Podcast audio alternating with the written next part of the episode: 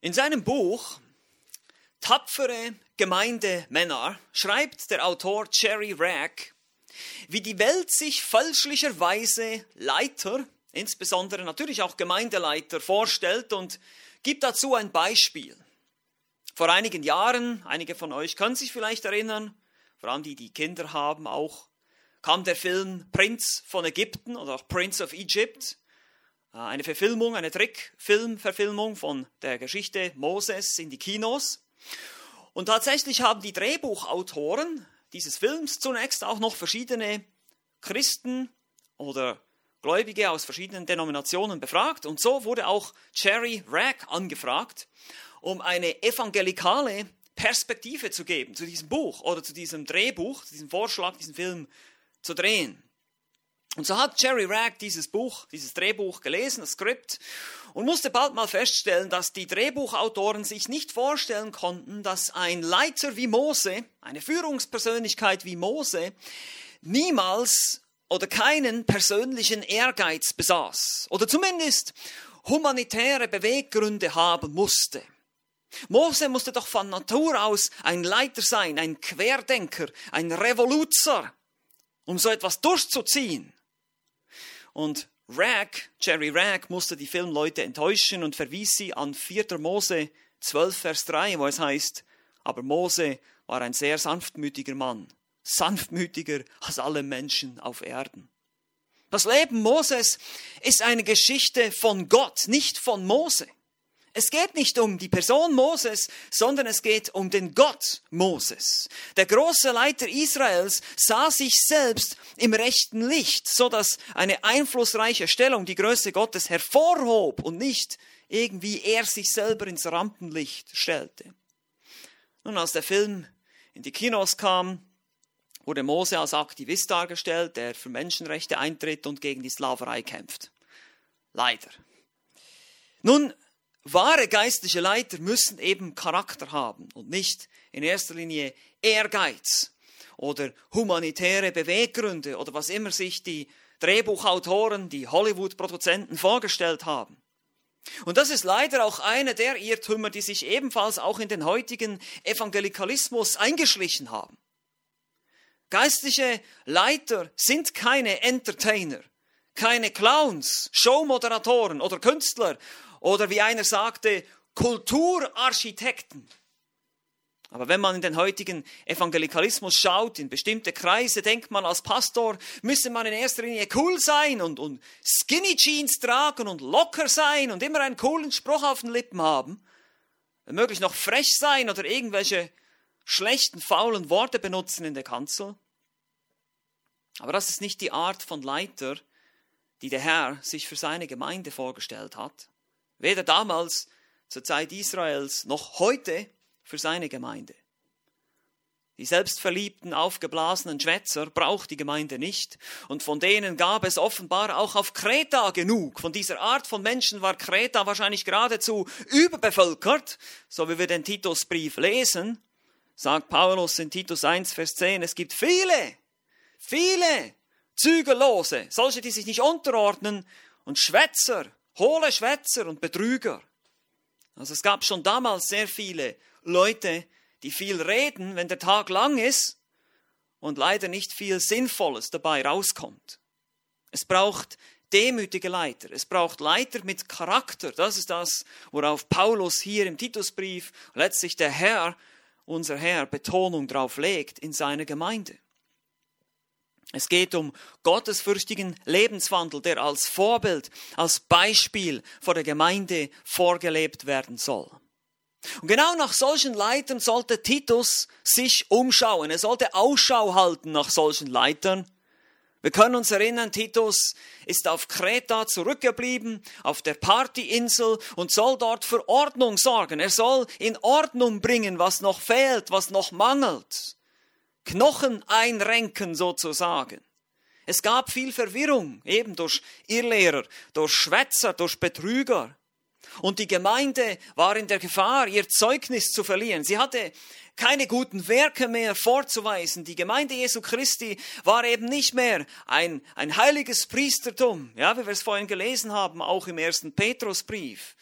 wie sich die Christen durch ein heiliges Leben auszeichnen sollten, wie sie ein Licht sein sollen in dieser Welt durch ein abgesondertes, von Sünde abgesondertes Leben. Und deshalb das Wichtigste, was Gemeinden brauchen, sind Leiter, die das vorleben, die ein Beispiel sind. So steht es dann auch im 1. Petrus Kapitel 5. Das Erste und Wichtigste, was Gemeinden brauchen, um effektiv zu werden in ihrem Zeugnis, letztlich in der Evangelisation, sind eine geistliche und vorbildliche Leiterschaft. Da beginnt alles bei der Leiterschaft. Ein Mangel an solcher geistlicher Leiterschaft ist verheerend für die Gemeinde Jesu Christi. Und deshalb gab Paulus Titus im Titusbrief Instruktionen, Anleitungen.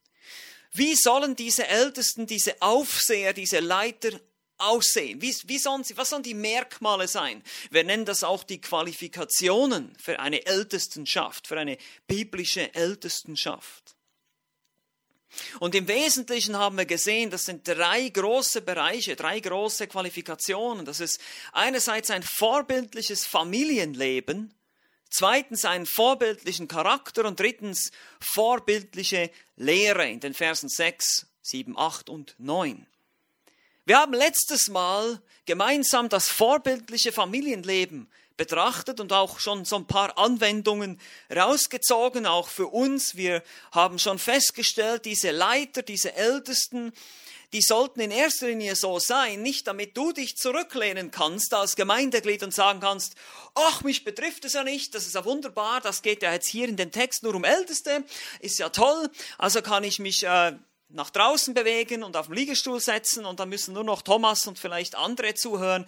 Nein, so ist es nicht, weil diese, diese Qualifikation hier, die gelten zwar für Älteste zwingend, damit sie Älteste sein können, aber für dich als Gemeindeglied gelten diese Prinzipien, diese Standards ebenso.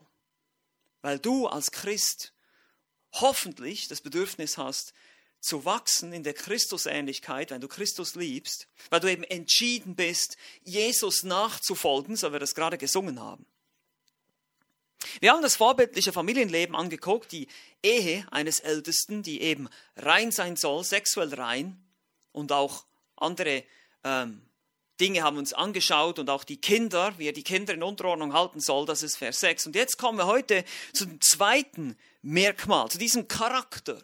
Jetzt geht es um Charaktereigenschaften dieses Mannes oder einfach auch um das Heiligungsleben dieses Mannes.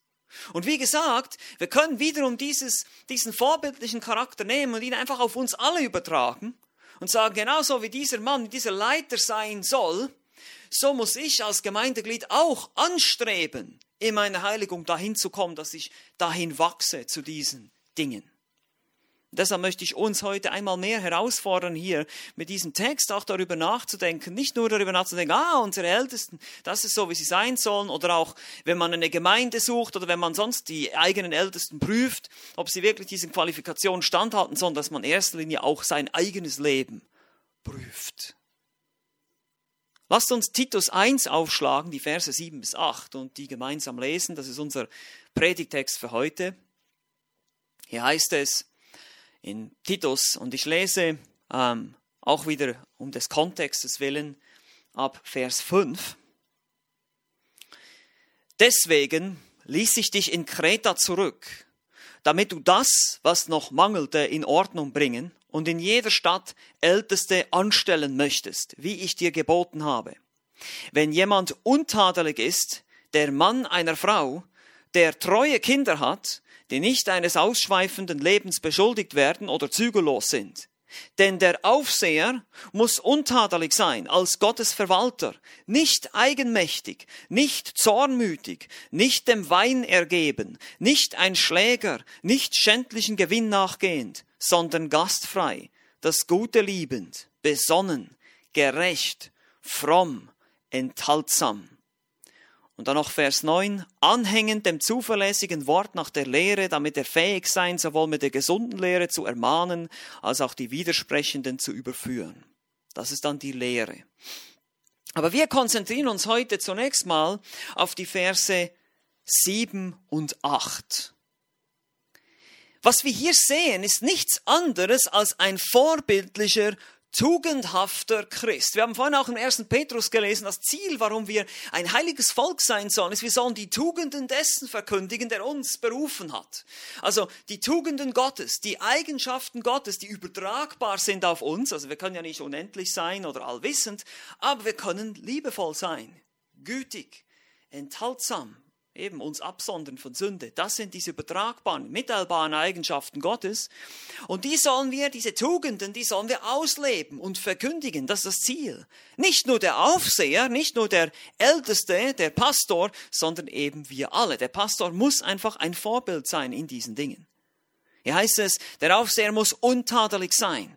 Episkopos, das Wort Aufseher, wir haben das schon gesehen, das ist ein Synonym für Ältester oder für Pastor. Wir haben das angeschaut, als wir, die Vers, als wir den Vers 5 betrachtet haben, dass das austauschbare Ausdrücke sind für dieselbe Person. Der Aufseher ist einfach betont seine Aufsicht, wie er ähm, Aufsicht übt über die Herde. Der Älteste betont mehr seine Reife. Also jeder Ausdruck, der Pastor, eher das Wort ist eigentlich Hirte dahinter.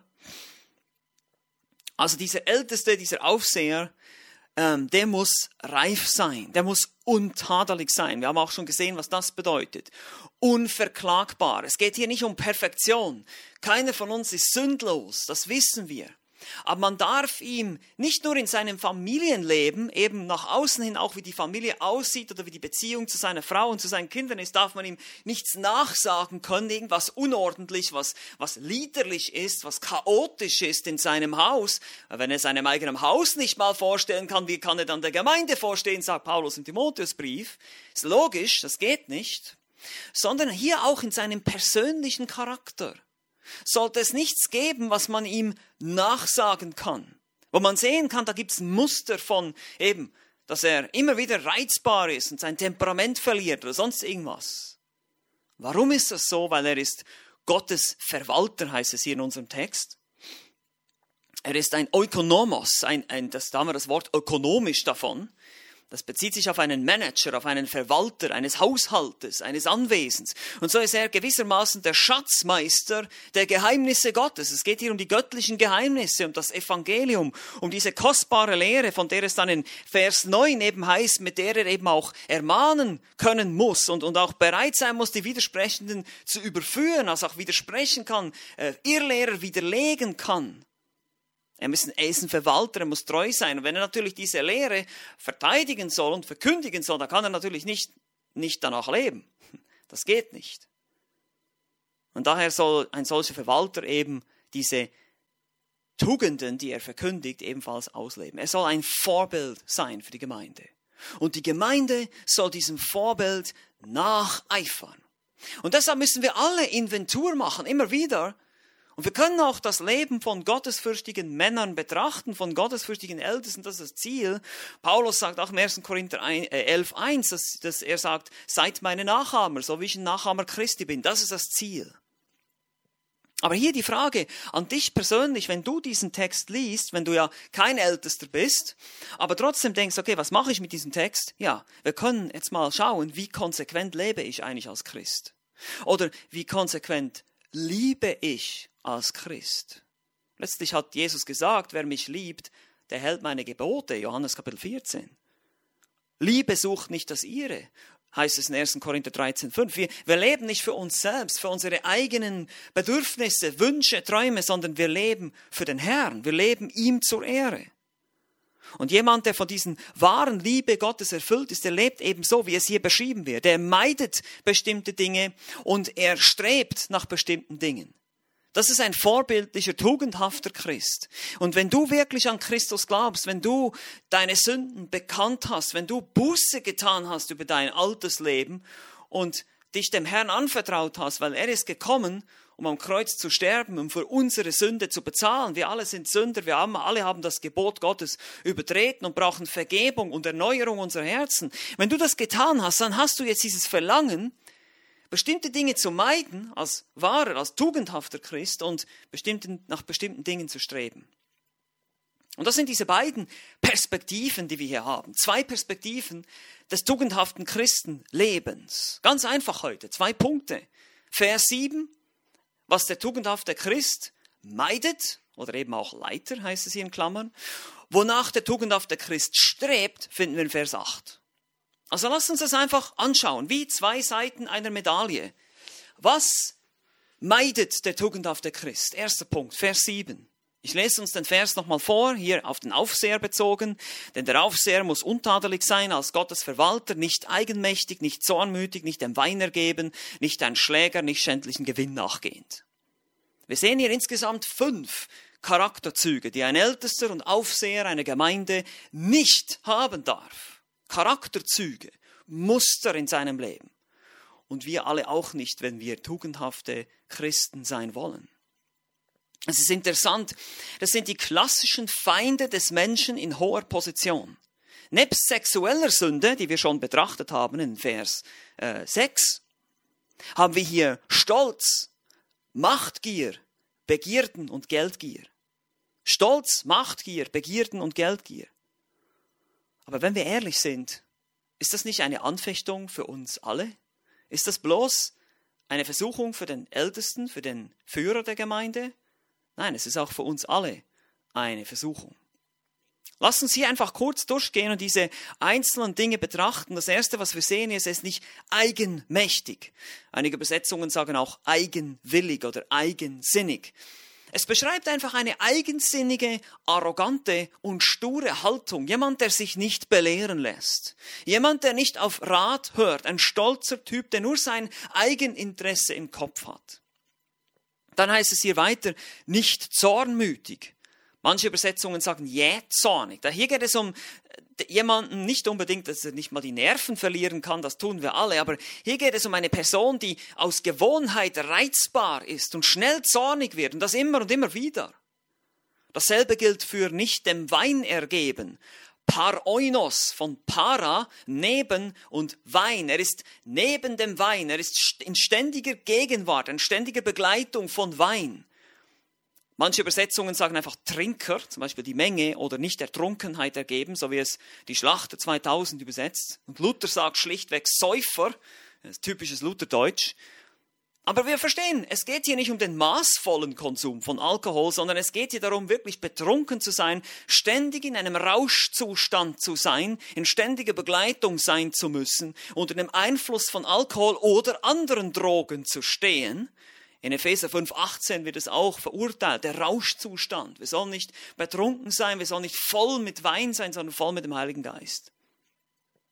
Also, jemand, der nicht, tem nicht Temperament verliert ständig, nicht arrogant ist, nicht ständig irgendwelche Substanzen schlucken muss, um zufrieden zu sein. Und dann hiernach noch nicht ein Schläger, Black Days, das ist eine kampflustige oder streitsüchtige Person.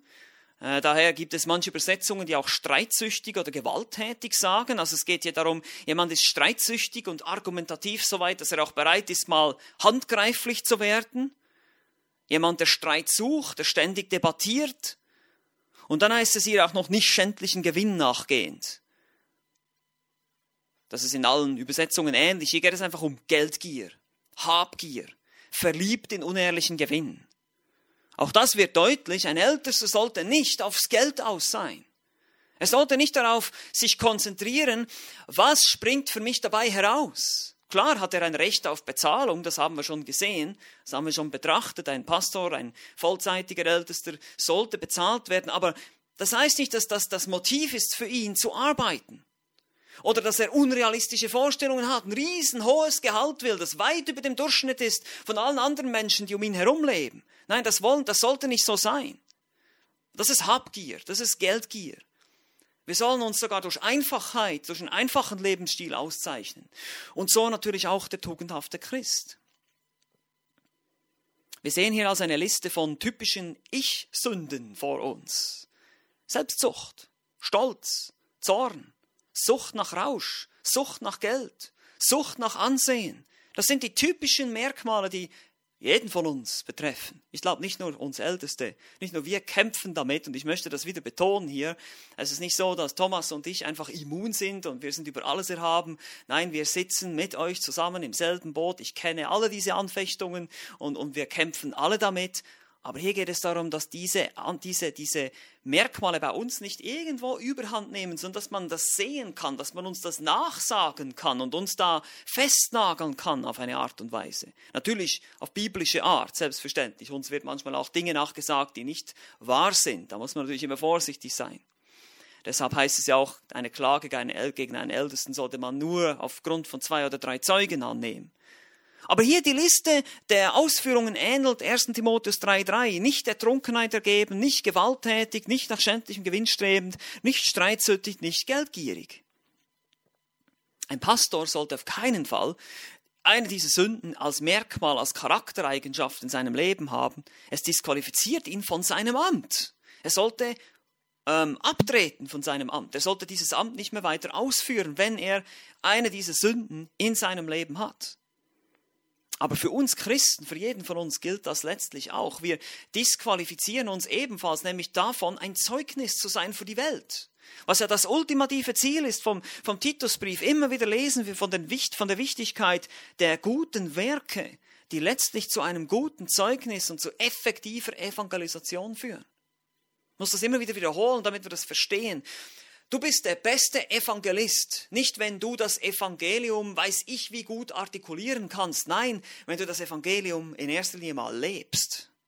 Wenn du es nämlich nicht lebst, dann solltest du deinen Mund nicht aufmachen. Dann ist es besser, dass du nicht den Leuten sagst, dass du Christ bist, weil du nämlich ein schlechtes Licht auf Christus wirst. Was? Du bist Christ? Und du machst dies und jenes und hängst hier an der Flasche, machst das und dieses. Das passt nicht zusammen. Und das stimmt. Das passt wirklich nicht zusammen. Ein Blick im Glauben auf Jesus bricht das Herz von beidem, für Sünde und von Sünde, so sagte Spurgeon. Oder auch heilige Seelen sollten nicht in schmutzigen Körpern wohnen. Das ist auch ein Zitat von Spurgeon. Menschen, die behaupten, von Christus erlöst worden zu sein. Menschen, die behaupten, dass sie an Christus glauben für die Vergebung ihrer Schuld, dass sie zum Kreuz gegangen sind und Buße getan haben über ihr altes Leben, die sollten sicher nicht von Trunksucht und Geldgier und Streitsucht und für solche Dinge bekannt sein. Das passt nicht zusammen. Und deshalb, lass uns über die Absicht des Titusbriefes nachdenken, die guten Werke, das Ziel der Evangelisation. Wie sieht es also mit dir aus? Wie sieht es bei mir oder bei dir persönlich aus? Hast du einen Ruf der Trunksucht, der Streitsucht oder des Stolzes oder der Geldgier? Was sagen deine Nachbarn über dich? Deine Freunde, vielleicht deine Familie, vielleicht deine Kinder oder deine Ehefrau oder dein Ehemann? Bist du bekannt dafür zu streiten, auszurasten, ungeduldig zu sein oder ständig an einer Flasche, an einer Zigarette oder sonst irgendwas zu hängen? Oder bist du eigenwillig? Bist du stolz? Bist du bekannt dafür, nicht belehrbar zu sein, nicht demütig, nicht Schuld zu geben, nicht um Vergebung bitten, nicht auf Rat hören? Bist du dafür bekannt? Ich meine nicht, dass wir das alle mal tun, das ist ja klar. Wir sind alle stolz, wir sind alle mal, ja, wir fallen alle mal, aber wir sind nicht, das ist nicht unser Muster, das ist nicht dafür sind wir nicht bekannt. Denn dann bist du in erster Linie ein schlechtes Zeugnis für die Außenwelt. Und wir sollten uns lieber nicht zum Christentum bekennen, wenn wir so leben. Wir werden nicht sehr effektive Evangelisten sein können. Deshalb mache Inventur. Schaue dir diese Qualifikationen an, die ein Ältester haben muss und frage dich, wie sieht es eigentlich bei mir aus? Bevor ich anfange zu urteilen und über andere nachdenke, muss ich immer erstmal den Spiegel, in den Spiegel gucken. Das ist jetzt erstmal die negative Seite, aber jetzt lasst uns auch noch natürlich die positive Seite betrachten. Das ist jetzt das, was wir alles meiden sollen, das ist das Nein, Nein, Nein gewissermaßen, was wir ablegen sollen, der alte Mensch, was, was wegkommt. Aber da, das reicht ja nicht aus. Wir sollen ja auch, wir müssen es auch positiv, wir müssen auch wissen, was muss ich denn anziehen? Was sollte ich denn, was sollte denn mein Leben prägen? Wonach sollte ich denn streben? Das ist der zweite Punkt heute, wonach der tugendhafte Christ strebt. Das ist Vers 8. Lass uns diesen Vers nochmal lesen im Titus 1. Hier heißt es, sondern gastfrei, das Gute liebend, besonnen, gerecht, fromm, enthaltsam. Nun, das ist interessant. Vieles von dem, was, was wir hier sehen, ist so ziemlich das genaue Gegenstück, ein passendes Gegenstück zu dem, was wir in Vers 7 sehen. Anstatt dass er eigenwillig ist und nur seinen eigenen Interessen folgt, soll er eben gastfrei sein, für andere da sein. Anstatt dass er streitsüchtig ist, soll er eben das Gute lieben. Anstatt dass dieser Mann zornig ist und, und eben immer wieder reizbar ist, sollte er besonnen sein. Anstatt schändlichen Gewinn sollte er gerecht und fromm sein. Anstatt dem Wein ergeben, sollte er enthaltsam sein. Das ist immer ein Kontrast hier. Deshalb beginnt der Satz hier auch in Vers 8 mit dem Wort sondern. Das ist ein starker Kontrast hier im Griechischen. Sondern aber im ganzen genauen Gegenteil sollte dieser Mann ganz anders sein. Nun sehen wir, wie er sein sollte. Ein tugendhafter, vorbildlicher Ältester, aber auch du, wenn du Christ bist, nach was du streben solltest. Sechs Ausdrücke folgen hier. Gastfrei, gastfreundlich. Wörtlich hier Philoxenos, also Philos, Liebe und Xenos zum Fremden. Es wird hier jemand mit einem offenen Haus beschrieben, der Fremden gerne hilft. Nicht nur Freunden, sondern Leute, die du vielleicht gar nicht gut kennst. In der damaligen Zeit war das sehr wichtig, dass Gastfreundschaft unter Christen ausgeübt wurde. Es gab nicht viele öffentliche Unterkünfte und es war gefährlich, im Freien zu übernachten. Aber auch heute kann das bedeuten, einfach bereit zu sein, Fremde aufzunehmen. Christen oder Nicht-Christen, ein offenes Haus haben. Dabei das Wohlbefinden anderer im Kopf zu haben. Hier sehen wir, das, was es mit Liebe zu tun hat, auch ein offenes Haus zu haben. Dann heißt es hier das Gute liebend. Philagathos.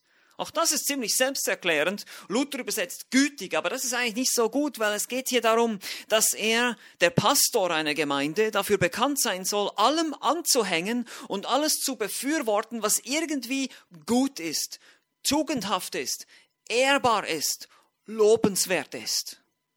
Philipper 4,8, alles was wahrhaftig, ehrbar, gerecht, rein, liebenswert, wohllautend ist, das sollte der Pastor, der Älteste einer Gemeinde, fördern, immer wieder. Dafür sollte er bekannt sein, dass er das Gute fördert, ihm das Gute liebt. Hier kommt sicher auch ein friedlicher Charakter. Jemand, der Streit vermeidet eben. Das Prinzip von Römer 12, 18 auslebt. Ist es möglich, so viel an euch liegt, so haltet mit allen Menschen Frieden. Mit manchen Menschen kann man keinen Frieden haben, aber es muss, ich muss alles Mögliche tun, um diesen Frieden zu wahren. Bin ich wirklich immer auf das Gute aus? Und so ist es auch beim tugendhaften Christen. Dann heißt es hier besonnen. Besonnen. Es vermittelt die Idee von sich selbst unter Kontrolle haben, wenn es ums Temperament geht. Eben keine Wutausbrüche, keine Ungeduld. Vernünftig, aufmerksam, einfühlsam. In der griechischen Literatur wird dieses Wort benutzt für jemanden, der Extreme vermeidet. Also nicht von einem Extrem ins andere geht. Immer mal hier und dann ist er voll begeistert von etwas und dann ist er wieder voll begeistert von etwas und dann ist er zu Tode betrübt und voll von einem Boom, Boom. Nein, das soll er nicht sein, sondern ausgeglichen, vernünftig, besonnen, auch in seinen Handlungen und Reaktionen gut überlegt, durchdenkt, vorsichtig, wartend. Eine besonnene Person hat ihr Gedankenleben im Griff, lässt sich nicht von der Unmoral oder der Sinnlosigkeit der Gesellschaft ablenken oder eben von seinen Gefühlen. Dann heißt es hier gerecht oder rechtschaffen, aufrichtig, man könnte sogar fair sagen, unparteiisch. Es ist so wichtig. In der griechisch-römischen Kultur des ersten Jahrhunderts ist jemand, der die guten Sitten für Verhalten und Anstand fördert, wurde so bezeichnet. Aber auch im öffentlichen Dienst, zum Beispiel jemand, der bemüht ist, die Gesellschaftsordnung zu wahren, zivilisiert zu sein, eben allen dieselben Rechte einzuräumen. Das steht natürlich im Gegensatz zu Geldgier oder zur Bestechlichkeit. Jemand, der nach schändlichen Gewinn strebt, ist auch bereit, wenn du ihm ein bisschen mal ein Hundert rüberschiebst, dass er eben dann eben bereit ist, sein, äh, sein Urteil ein bisschen zu ändern. Ja, so soll er nicht sein. Er soll unbestechlich und unparteiisch sein, fair und gerecht.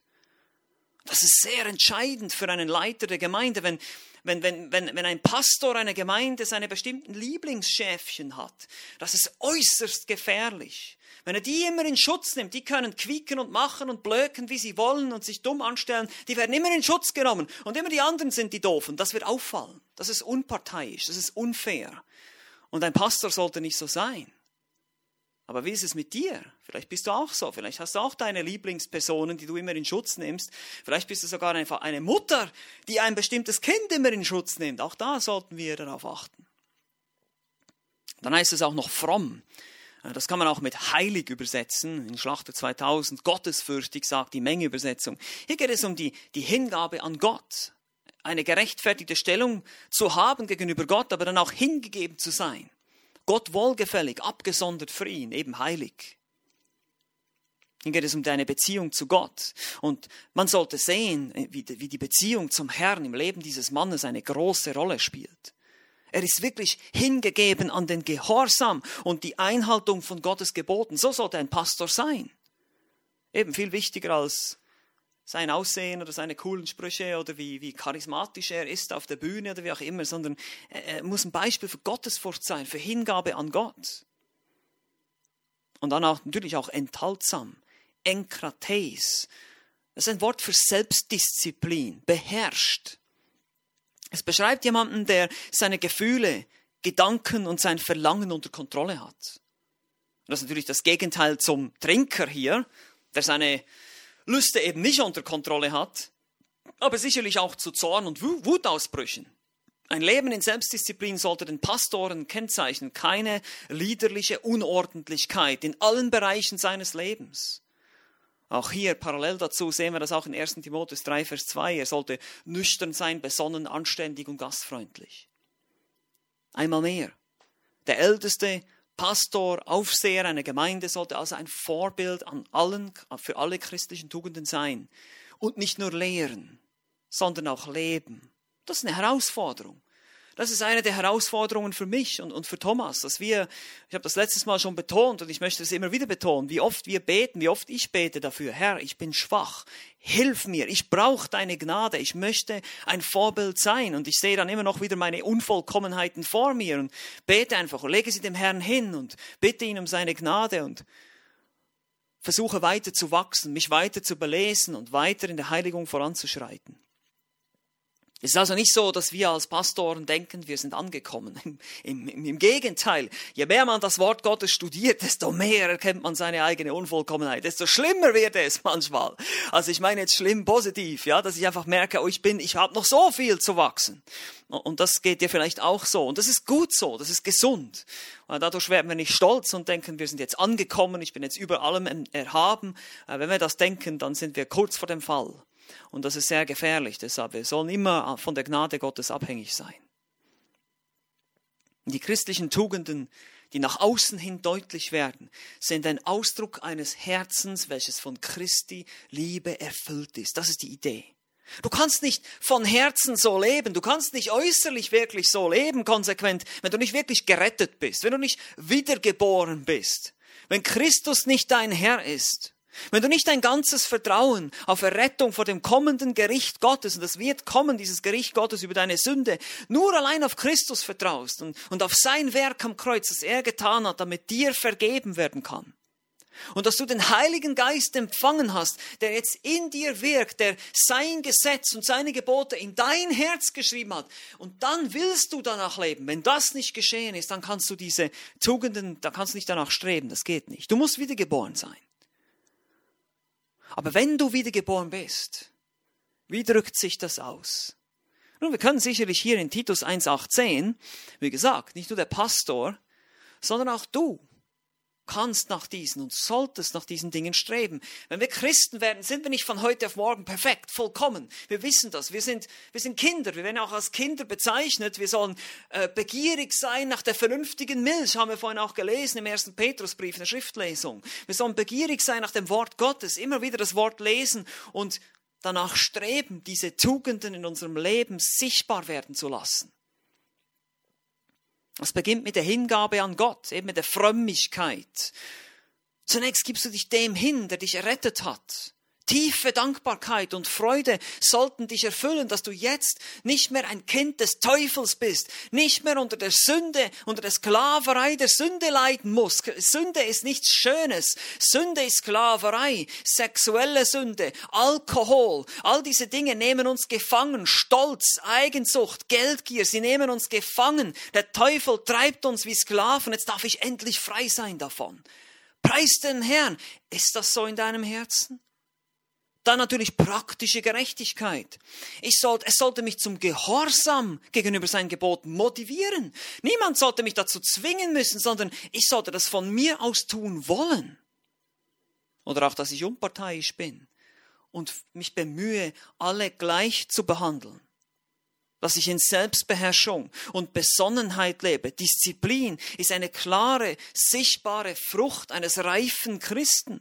Diszipliniert im Umgang mit seinen Lüsten und Wünschen, mit seinem Geld, mit seinem Gedankenleben. Worüber denkst du nach? Was treibt dich an? Vergnügen, Unterhaltung oder Gottes Wort und seine Wahrheiten? Das ist eine gute Frage, die wir uns immer und immer wieder stellen. Jetzt gerade in dieser Zeit des Lockdowns, wo vielleicht einige von uns eingesperrt sind und einfach in in der Versuchung stehen, ach, lass mich doch mal Netflix einschalten und ich ziehe mir noch mal ein paar Serien rein und ich mach mal das, mach mal das. Und ich mich dann hinterfragen muss, ja, äh, wie sieht's eigentlich aus mit meiner Liebe zum Herrn? Wie viel Zeit verbringe ich jetzt im Wort Gottes? Ich weiß, einige von uns müssen trotzdem arbeiten gehen, aber ich meine einfach nur, wir haben vielleicht ein bisschen mehr Zeit. Und wir sehen diese Zeit, wir verschwenden sie oder wir nutzen sie. Das ist die Frage. Liebe ich wirklich das Gute? Bin ich jemand, der das Gute liebt? Und, und zwar liebe ich das, was Gott liebt, liebe ich das, was er liebt und setze ich mich für die Förderung dieses Guten ein, wo immer und wie immer ich kann. Im Gespräch mit Freunden versuche ich da auf Gutes, auf Tugendhaftes, auf Wohllautendes zu lenken oder mache ich einfach mit und lache mit mit ihren dreckigen Witzen und was alles da in den Gesprächen läuft manchmal. Vielleicht auf der Arbeitsstelle oder eben auch am Telefon mit meinem ungläubigen Verwandten. Und liebe ich den Nächsten wirklich? Gebe ich, anstatt zu nehmen? Das macht mich zu einem Menschen mit einem offenen Haus. Ja, ich weiß, im Moment dürfen wir einander nicht besuchen, aber ich hoffe, das wird mal wieder der Fall sein, dass wir wieder ein offenes Haus haben können. Das vermisse ich, das merke ich auch. Aber dann ist die Frage, habe ich wirklich nichts zu verstecken? Dürfen die Gäste, die kommen, wirklich in jede Schublade gucken in meinem Haus? Habe ich da kein Problem damit? Und wenn ich damit ein Problem habe, muss ich mich fragen, warum? Was habe ich zu verstecken? Welchen Dreck habe ich am Stecken, den ich nicht aufgedeckt haben will? Und das ist wichtig, diese Frage muss ich mir stellen. Habe ich ein offenes Haus? Lebe ich ein offenes Leben? Darf man mit der Lampe, mit des Wortes Gottes in mein Leben hineinleuchten und ich habe keine Angst davor? Oder muss ich eben bestimmte Dinge vor anderen verstecken und habe ein schlechtes Gewissen? Wie sieht es aus? Wie sieht es aus? Titus sollte Älteste einsetzen auf Kreta, die ein tugendhaftes Christenleben vorlebten, damit sie die Gemeinde zurüsten. Nicht nur durch ihre Lehre, das ist ganz wichtig, aber eben durch ihr Leben. Durch ihr Leben, durch ihr Vorleben, durch gute Werke, durch ein gutes Zeugnis, eben tadelloses Leben. Wie gesagt, nicht vollkommen, aber tadellos. Und die Frage ist, inwiefern bist du bestrebt, ein solches tadelloses Leben ebenfalls zu leben? Vor Ungläubigen, vor den Menschen, die dich kennen, die dich beobachten, deine Arbeitskollegen, deine Freunde, deine Verwandten, deine Bekannten, die nicht gläubig sind. Was sehen sie da, wenn sie in dein Leben schauen? Was sehen sie, wenn sie zu dir nach Hause kommen und vielleicht deine Familie sehen, deine Kinder sehen oder eben auch deine Hobbys oder was immer es ist? Spiegelt das das Gute wider? Spiegelt es ein Leben der Selbstlosigkeit wider? Oder ist es eher so ein bisschen, ich lebe eher für mich und meine Lüste und meine Wünsche? In welche Kategorie gehörst du? In die Kategorie von Vers 7 oder in die Kategorie von Vers 8 hier im Titusbrief? Gehörst du zu denen, die immer noch für sich selbst leben und sich selbst lieben? Auf die eigenen Bedürfnisse ausgerichtet sind? Auf den eigenen Gewinn? Auf den eigenen Willen? Auf die eigene Befriedigung der Lüste und wütend werden, wenn sie es nicht kriegen? Das ist nämlich oft, wenn ich ein Lustmensch bin oder ein Machtmensch, dann ist es auch so, dass ich dann zornig werde, wenn ich eben nicht kriege, was ich will. Das ist typisch. Bist du heimlich irgendwelchen Süchten erlegen, von denen andere nichts wissen dürfen? Das kann auch, das müssen keine Drogen sein, das kann auch Pornografie sein und andere Dinge. Lebst du immer noch für dich selbst? Oder lebst du ein Leben für Christus? Lebst du ein Leben, welches an Gott hingegeben ist? Das ist das Leben in Vers 8. Dass der Älteste vorleben soll und die Christen, die Mitglieder der Gemeinde sollen es nachahmen. Lebst du ein Leben, das sich an den Interessen und dem Wohlbefinden anderer interessiert?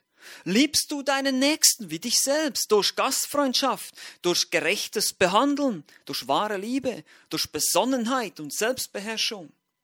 Auch durch klare Worte, die wir manchmal in das Leben anderer sprechen müssen. Haben wir am Freitag gehört. Das gehört auch dazu. Es ist auch liebevoll, jemanden zu ermahnen, direkt anzusprechen. Aber das immer, immer, immer im Hinterkopf haben, das Wohl des anderen. Es geht nicht darum, jemanden runterzumachen, sondern ihm zu helfen, ihm wieder aufzurichten, ihm weiterzuhelfen, Christus ähnlicher zu werden und auf Christus hin zu lenken. Wo gehörst du hin? Was lebst du? Vers 7 oder Vers 8? Das ist die Frage, die du dir beantworten kannst, die nur du dir beantworten kannst. Manche von uns fragen sich vielleicht mal oder haben vielleicht dieses Bedürfnis, ihr habt das vielleicht auch schon gehört, ja, ich möchte mal so ein richtiges Feuer für den Herrn haben. Ich möchte mal so richtig für ihn brennen, so richtig motiviert sein. So war es auch bei einem Ehepaar, das sich einst fragte, wie es das Feuer des Herrn wieder neu entfachen könne in seinem Herzen. Der Mann sagte, das wäre doch fantastisch, wenn wir ins heilige Land reisen, nach Israel, dort auf den Berg Sinai stehen und dann die zehn Gebote hinausrufen. Darauf antwortete die Frau, vielleicht wäre es besser, wenn wir zu Hause bleiben und die Gebote erstmal einhalten. Amen. Lasst uns noch gemeinsam beten. Herr Jesus Christus, danke für dein Wort, danke für die unmissverständliche Klarheit deines Wortes, der Maßstab, den du ansetzt für die Leiter deiner Gemeinde. Danke, dass du hilfst, dass du Gnade schenkst dazu. Keiner von uns wäre fähig dazu. Du hast uns tüchtig gemacht, so beschreibt es Paulus. Wir, wir sind nicht fähig von uns selbst Leiter der Gemeinde zu sein, sondern du hast uns eingesetzt in deiner Gnade. Das ist ein Privileg. Und wir dürfen als Älteste dieser Gemeinde dienen. Aber nicht nur Älteste hast du eingesetzt, damit sie die Gemeinde leiten, sondern eben auch ein Vorbild sein. Und darum bitten wir auch, dass wir alle, die ganze Gemeinde, diesem Vorbild folgt, ein, eben ein tugendhafter Christ sein zu wollen. Jemand, der die Tugenden dessen verkündigt, der uns berufen hat, wie wir auch gelesen haben im Petrusbrief. Danke, dass das das Ziel ist. Es geht hier darum, dass wir als Kinder Gottes leuchten in dieser Welt durch gute Werke, durch ein Leben der Heiligung, durch ein Leben der Frömmigkeit, der Gerechtigkeit, der Unparteilichkeit, durch ein Leben der Selbstbeherrschung und ein Leben, das das Gute liebt, das nach Gutem strebt und nicht für seine eigenen Wünsche lebt, sondern in selbstloser Liebe sich hingibt für andere. Ach, wie ist das schwierig für uns, Herr, weil wir sind so egoistisch in unserem Herzen. Danke, dass du uns durch deinen Heiligen Geist immer mehr verwandeln willst und verändern wirst. Wir bitten dich darum, zu deiner Herrlichkeit und zu deiner Ehre, in Jesu Namen. Amen.